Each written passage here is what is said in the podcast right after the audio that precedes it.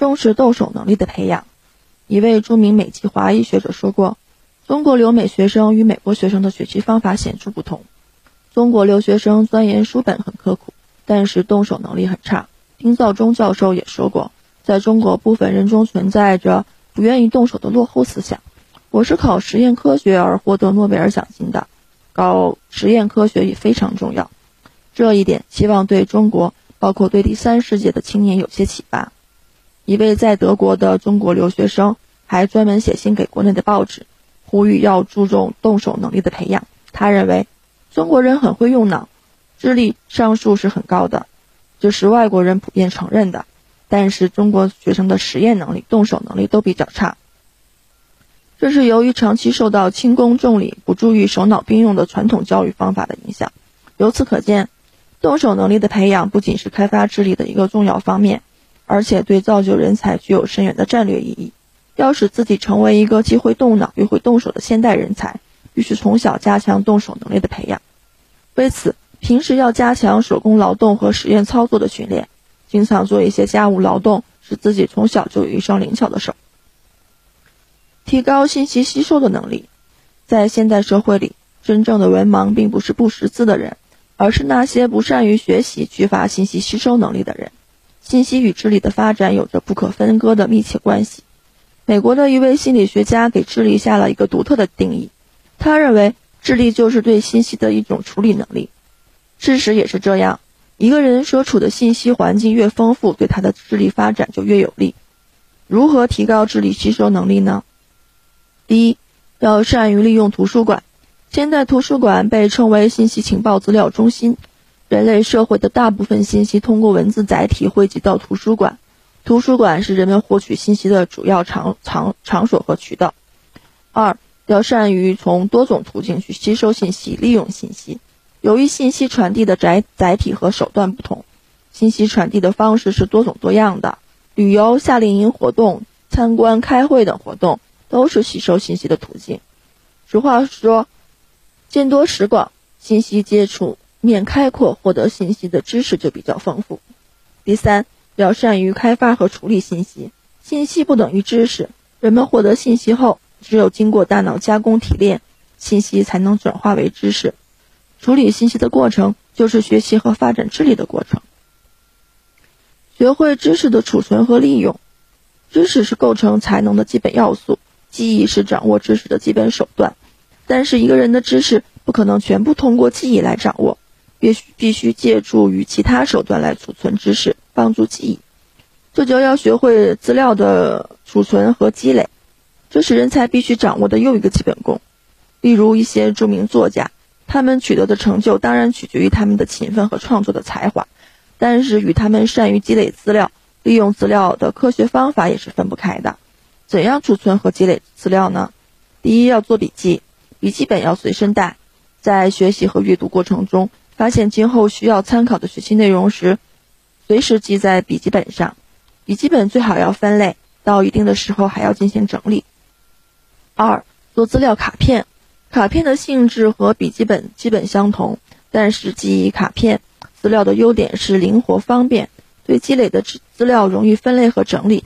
是值得提倡的一种积累资料的方法。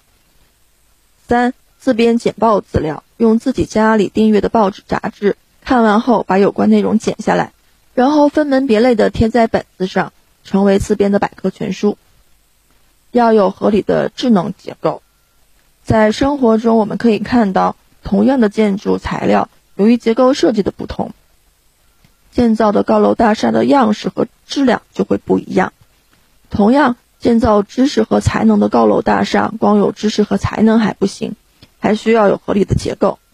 立志成才，不但要学习好知识，而且要发展能力。因此，要有一个合理的智能结构。对于青少年学生来说，这种智能结构主要包括以下一些内容：一、扎实的知识基础，既包括文科方面的知识基础，又包括理科方面的知识基础。有的同学认为，将来自己的志向是学理工科，文科方面的知识可以学得马虎一些。这种想法是不切实际的，因为对今后的人才来说，无论从事哪种专业工作，都必须具备文理相通的知识基础。这是现代人才的一个重要特征。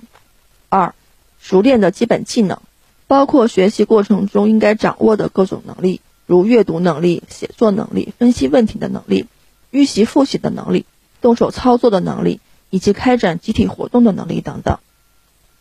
三，创新意识和创新能力，培养浓厚的创新意识和创造性思维的能力，敢于提出问题，发表不同的见解，善于钻研疑难问题，提高创新的能力的素养，掌握科学的学习方法。要想取得优异的学习成绩，首先要有认真踏实的学习态度和勤奋刻苦的学习精神。但是，掌握科学的学习方法也是非常必要的。对于青少年学生来说，主要要掌握以下几种学习方法：第一，处理好学习的三个环节，即预习、听课、复习。预习是提高自学能力的重要方面，会预习的人才是会学习的人。听课是学习的主要环节，不专心听课，即使课后花再多的精力，也不会取得理想的学习效果。复习能够帮助理解、消化课堂学习内容，同样是不可忽视的。二抓好学习小节，通过一个阶段的学习，对学习的内容主动的进行归纳整理，着重弄懂学习内容的重点和原理，理解它们之间的内在规律和逻辑关系，不要死记硬背。第三，在理解的基础上多练多实践，通过做练习题，能够检查自己对知识掌握的程度，还能够进一步加深对知识的理解。当然，多练不等于盲目的做习题。而是培养举一反三、运用知识的能力，锻炼社会活动的能力。人才不是一种与社会隔绝、封闭式的人物，无论是哪种人才，都需要通过社会活动去发挥自己的才能，为社会做出自己的贡献。因此，立志成才，从小就有注意锻炼社会活动的能力。那么，应该注意培养哪几方面的能力呢？与人交往的能力。这是社会活动中最基本的一种能力。虽然每个人都要和别人发生接触和联系，但是个人的交往能力有很大的差别。要提高自己的交往能力，关键在于加强平时的训练。与人交往，首先要大胆、热情、主动；其次要诚实、诚恳、有礼貌、尊重别人。二、参加集体活动的能力。集体是社会的缩影，在集体活动中。个人的社会活动能力都能得到显露。一个人集体活动的能力比较差，他的社会活动能力也是比较弱的。因此，要积极参加各种集体活动，提高自己社会活动能力的重要途径。第三，组织管理的能力。从少先队、学习小组、班级到学校、工厂、社会，都有组织管理的问题。只有从小锻炼这方面的能力，将来才会有较强的组织管理能力，成为优秀的管理人才。开发你的创造创造力。一位教育家说过：“如果学生在学校里学习的结果是使自己自己什么都不会创造，那么这种教育是一种失败的教育。创造力是人才的基本特征，无论是科学人才还是文学艺术人才，创造力是他们获取成功的主要奥秘。创造力不是天生的，创造力就像一块包在泥沙和杂质中的矿石，需要加以开发和磨练。”才能显出它的本来面貌。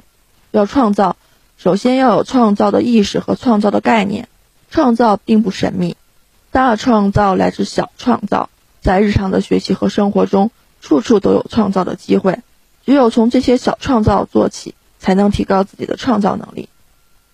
要创造，不能没有创造的胆略和勇气。创造可能会失败，只有不怕失败，才会有所创造。创造也可能需要付出一定的代价，只有不计较个人的得失，才能敢于去创造。要创造，还必须有创造的本领，也就是说，要掌握创造的知识和技能，包括学习创造的具体技法。